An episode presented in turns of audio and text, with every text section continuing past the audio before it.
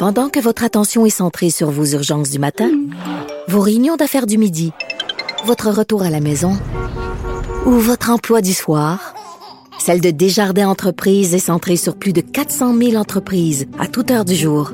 Grâce à notre connaissance des secteurs d'activité et à notre accompagnement spécialisé, nous aidons les entrepreneurs à relever chaque défi pour qu'ils puissent rester centrés sur ce qui compte, le développement de leur entreprise. Les effronter. Avec Geneviève Peterson. Les vrais enjeux, les vraies questions. Vous écoutez Les effronter. À quelques jours de l'ouverture du forum de Davos, Oxfam vient de publier son rapport annuel sur les inégalités. J'en parle tout de suite avec sa directrice générale, Denise Byrne, qui est directrice générale d'Oxfam Québec. Bonjour, Madame Byrne. Bonjour. Bon, le rapport se concentre beaucoup sur les milliardaires de ce monde, bon, sans surprise, évidemment.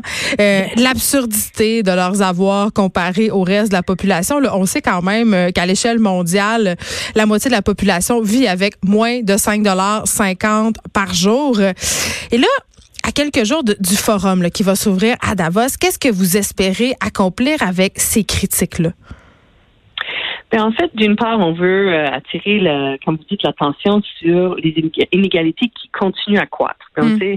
La richesse s'accumule de plus en plus dans un plus petit groupe de personnes, pendant que des grands pans d'humanité euh, sont dans des conditions de pauvreté.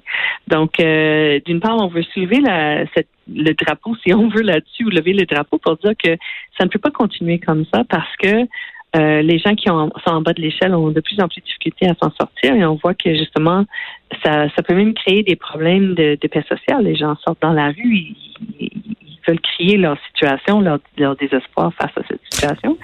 De l'autre côté, on voulait mettre l'accent cette année aussi sur le travail un peu invisible des femmes et des filles qui soutiennent cette économie euh, par, euh, par leur travail de soins de leurs parents, de leurs enfants, le soutien euh, aux familles, travail domestique, etc., aller chercher de l'eau, qui n'est pas reconnu ni ni compté, ni comptabilisé dans notre GDP, mais qui vaut minimalement 10 000 milliards de dollars par an.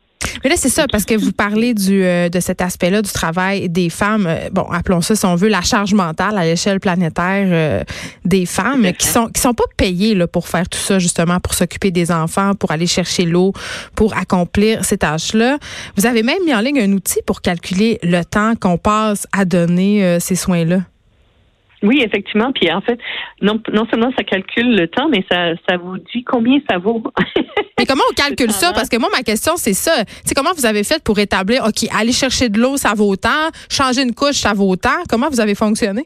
En fait, ce qu'on a fait, c'est qu'on a pris le, salaire minimum, parce que la plupart des travailleurs domestiques sont payés au salaire minimum, mm. que ce soit pour la garde d'enfants ou, comme vous dites, le ménage, c'est le salaire minimum. Donc, on a pris le salaire minimum dans, dans divers pays, et puis on a calculé le nombre d'heures moyennes que les femmes travaillent. Par exemple, dans les pays pauvres, ils consacrent 14 heures par jour à des tâches comme ça et euh, on a sorti un chiffre. Donc, pour le Québec ou le Canada, ça va être selon le, salaire minimum d'ici et le nombre d'heures que vous allez rentrer par semaine. Et ça vous va sortir la valeur annuelle de votre travail qui n'est pas rémunéré ni, ni reconnu comme contribuer à l'économie.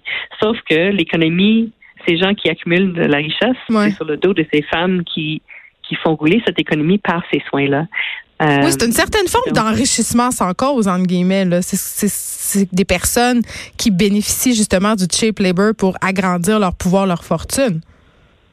Oui, et je dirais même juste pas juste du cheap labor, mais même pas payé. Parce que la plupart des, femmes qui font ce travail-là ne reçoivent pas de revenus, bien sûr. Mais pas juste ça, ça les empêche de faire, par exemple, pour les filles euh, dans les pays euh, pauvres, une bonne partie n'arrive pas à aller à l'école parce que quand il faut voyager 8 km par jour pour chercher l'eau, ben les, les mères vont les ramener à la maison pour les, les aider.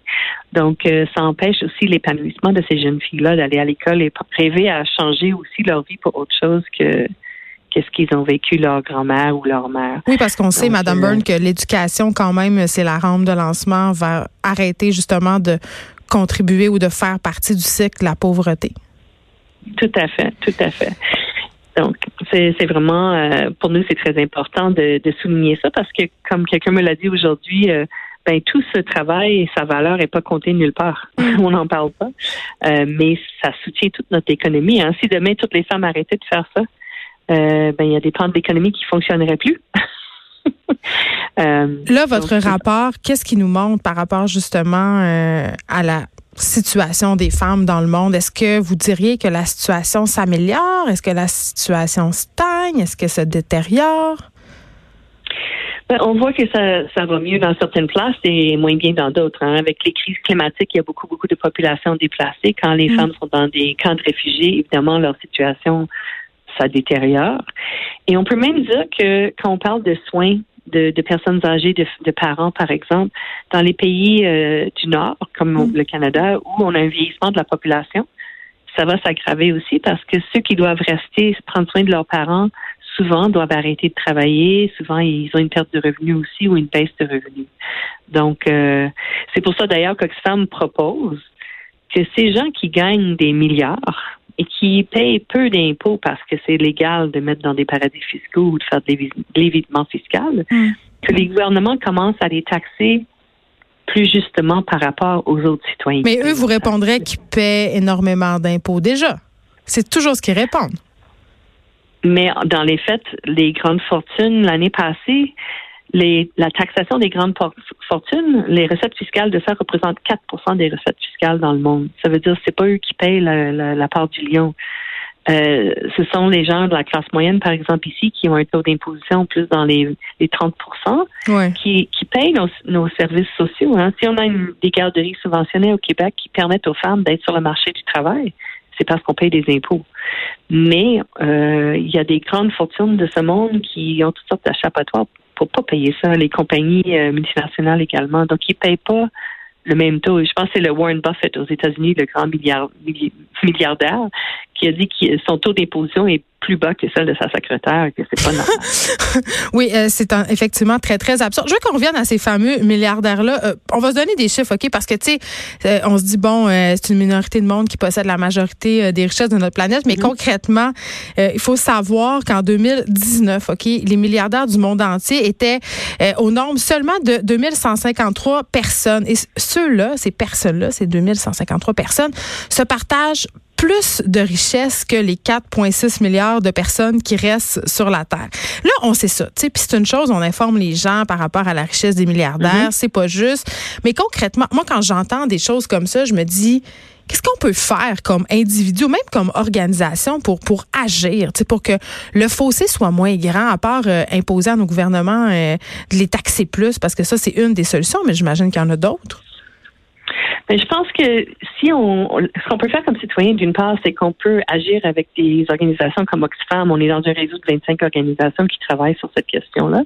On a une pétition en ligne hmm. pour demander au gouvernement de rendre illégal les paradis fiscaux parce qu'honnêtement, c'est légal en ce moment. Donc, ils peuvent le faire sans problème. Euh, et de, de s'assurer d'une taxation juste parce que justement, c'est ça qui va pouvoir euh, payer nos, nos, soins de santé, d'éducation, dans les pays du Sud, avoir de l'eau potable pour les femmes, pour les